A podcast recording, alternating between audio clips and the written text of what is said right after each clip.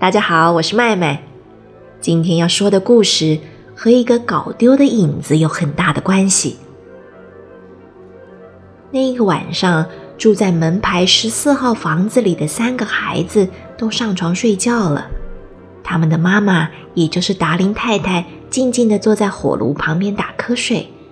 就在她做梦的时候，窗忽然被打开。一个小男孩不声不响地跳进房里，身旁还有一团奇妙的光。那团光比你的拳头还小，却比小夜灯亮一千倍，像活的一样在房里四处乱飞。达林太太一定是被那团光给亮醒的。她突然惊醒，尖叫一声，睁开眼睛，正好和那个闯入她家的男孩四目相对。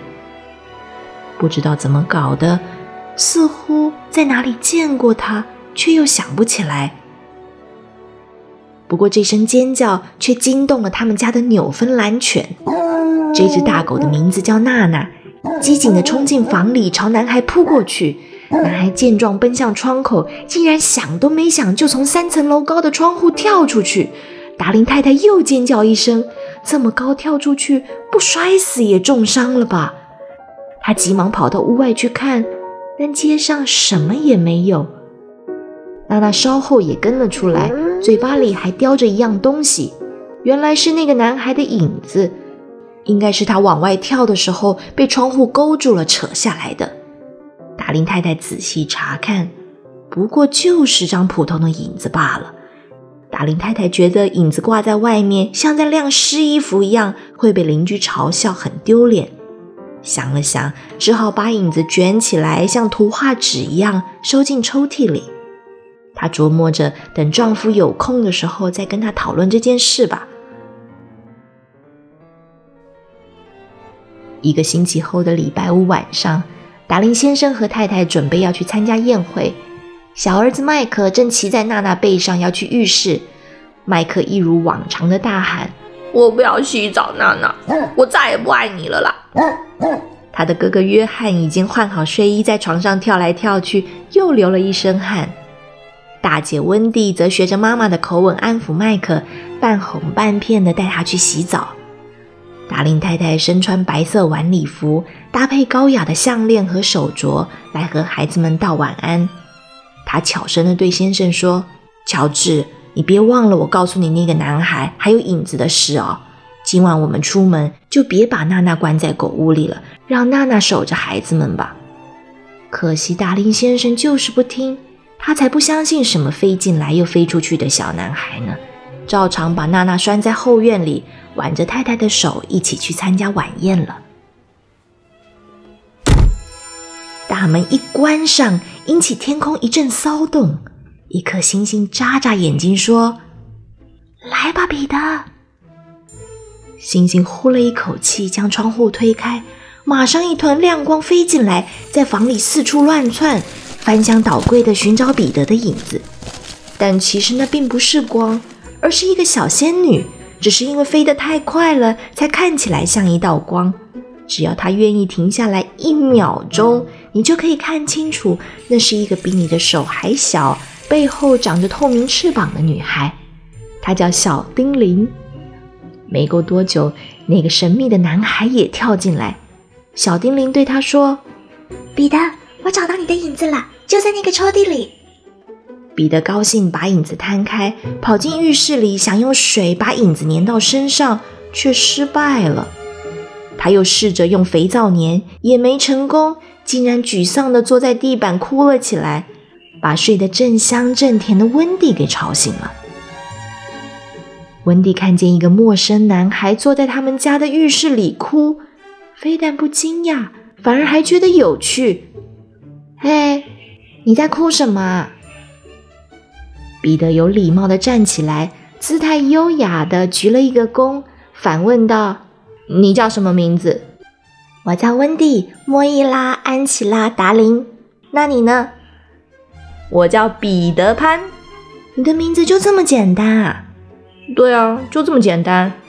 虽然回答的很不在意，但是彼得第一次觉得自己的名字好像太短了点。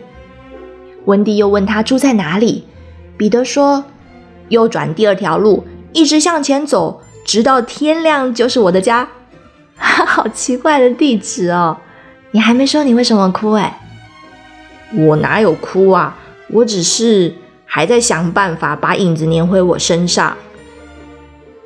温蒂看了看地板上的影子，说：“真糟糕哎，这得用针线缝才可以。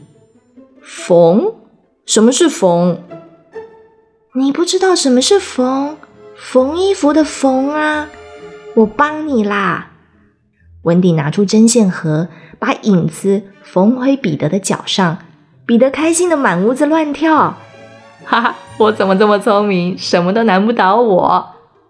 他早就忘了是温蒂想出这个办法，而且是温蒂替他缝上的。对啦，对啦，就你最聪明，我什么都没做。说完，温蒂就用棉被盖住头，躲进被子里。彼得知道是自己太得意忘形了，于是坐到床边，用脚轻轻踢棉被。他说：“好嘛，温蒂，不要生气，我是太高兴说错话了嘛。其实一个女孩比二十个男孩还要有用哦。”温蒂探出头来说：“好吧，那我原谅你。如果你愿意的话，我可以给你一个吻呢。”但彼得不明白什么是一个吻，他开心的把手伸出来，期待着。温蒂吃惊的问：“啊，你不知道什么叫做吻呢？”彼得倔强的把手伸得更前面，说：“你先给我一个吻，我就知道啦。”温蒂叹口气，放了一个漂亮的别针在彼得手上。彼得说：“哦，原来这个就是吻呢。”那我也给你一个吻吧。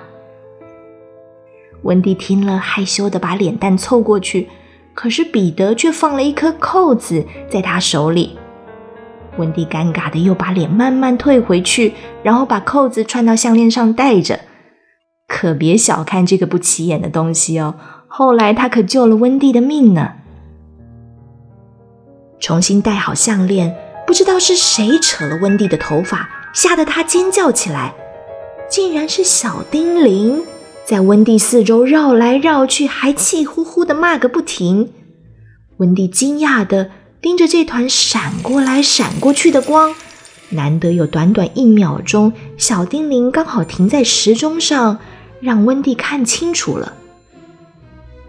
好可爱哦！这是小仙女吗？我还以为这世界上没有……话还没说完呢，就被彼得捂住了嘴巴。彼得严肃地说：“她是小精灵，是个小仙女。但是现在的小孩懂太多了，反而不相信仙女的存在。你知道吗？只要有一个孩子说我不相信有仙女，马上就会有一个仙女掉下来死掉。哎，啊，还好我没说。那你平常跟小精灵一起生活吗？你妈妈呢？我没有妈妈，不过我也不需要妈妈。”除了小丁玲，我还跟一群走丢的男孩住在永屋岛，我就是他们的队长。但是那群走丢的男孩都超爱听故事的，我却没什么故事可以讲。上次你妈妈不是讲一个王子拿着玻璃鞋找心爱女孩的故事吗？好好听哦，可惜我没听完。温蒂兴奋地说：“那是灰姑娘的故事，王子后来找到她了，他们幸福快乐的生活在一起。”彼得听到结局，双眼发亮。温蒂，你跟我来永舞岛嘛，讲故事给我们听啊！温蒂自然很开心受到邀请，但又有点犹豫。可是，那我妈妈怎么办？而且我也不会飞啊！我可以教你呀，我们一起飞，坐在月亮背上，跟星星讲笑话。岛上还有美人鱼哦。你是说真的长着尾巴的美人鱼？彼得感觉到温蒂有些心动了，接着又说：“温蒂，我们都没有妈妈，晚上睡觉的时候从来没有人帮我们盖被子，很多孩子的衣服都破洞了。要是你能跟刚刚一样缝一下，那有多棒啊！”这下温蒂完全被说服了，他期待的说。那你也教约翰和麦克飞好不好？我们一起去。彼得骄傲的点点头。于是温蒂跑到弟弟床前，摇醒他们。约翰半睡半醒，揉着眼睛说：“哦，你真的会飞哦。”彼得懒得回答，绕着房间就飞了起来。哇，太酷了吧！彼得自满地说：“哈哈，我是真的很酷啊！”约翰看彼得飞得这样轻松，马上有样学样，但总是往下掉，没办法往上飞。约翰一边揉着摔得很痛的屁股，一边问：“哎，你到底是怎么飞的啊？”彼得说：“你只要认真想着快乐的事情，认真想哦，就会飞啦。”这当然是彼得乱说的。如果没有仙粉，无论如何也飞不起来的。彼得闹够了，就朝他们每个人身上吹点仙粉。果然，我飞了，我飞了，我飞了，我在飞耶！他们飞的虽然不像彼得那样优美，脚总是乱踢，一下子撞到墙，一下子又碰到天花板，但还是兴奋的不得了，飞上飞下，在家里一圈又一圈的绕。约翰喊着：“我们为什么不干脆飞出去啊？”这句话。正是彼得想听到的。就在同时，达林先生和太太正往回家的路上，抬头看见孩子卧室的窗户关着，却灯火通明。最叫人担心的是，窗帘上映出三个，哦，不是四个穿睡衣的小人影，不断的在房里绕圈圈，而且不是在地上，是在半空中。哎，他们赶紧跑回家，颤抖的推开大门。达林先生就要往楼上冲，太太却打了个手势，要他放轻脚步。他们来得及吗？如果赶上了，我们大家都会松一口气。可是这样就没有故事可以听了。天上的星星又呼了一口气，把窗户吹开，然后像打小报告一样说：“彼得，快逃啊！”彼得知道再也不能耽搁，急迫地叫道：“来吧，来吧，我们出发吧！”他纵身一跃，飞入满天星斗的夜空，后面跟着约翰、迈克和温蒂。当达林先生和太太打开卧室房门的时候，房间里已经空无一人了。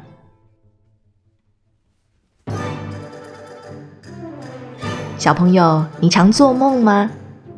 你知道梦里的景象都存在在彼得潘居住的永无岛当中。想不想知道永无岛是什么模样？住了哪些人？又会发生什么有趣的事情？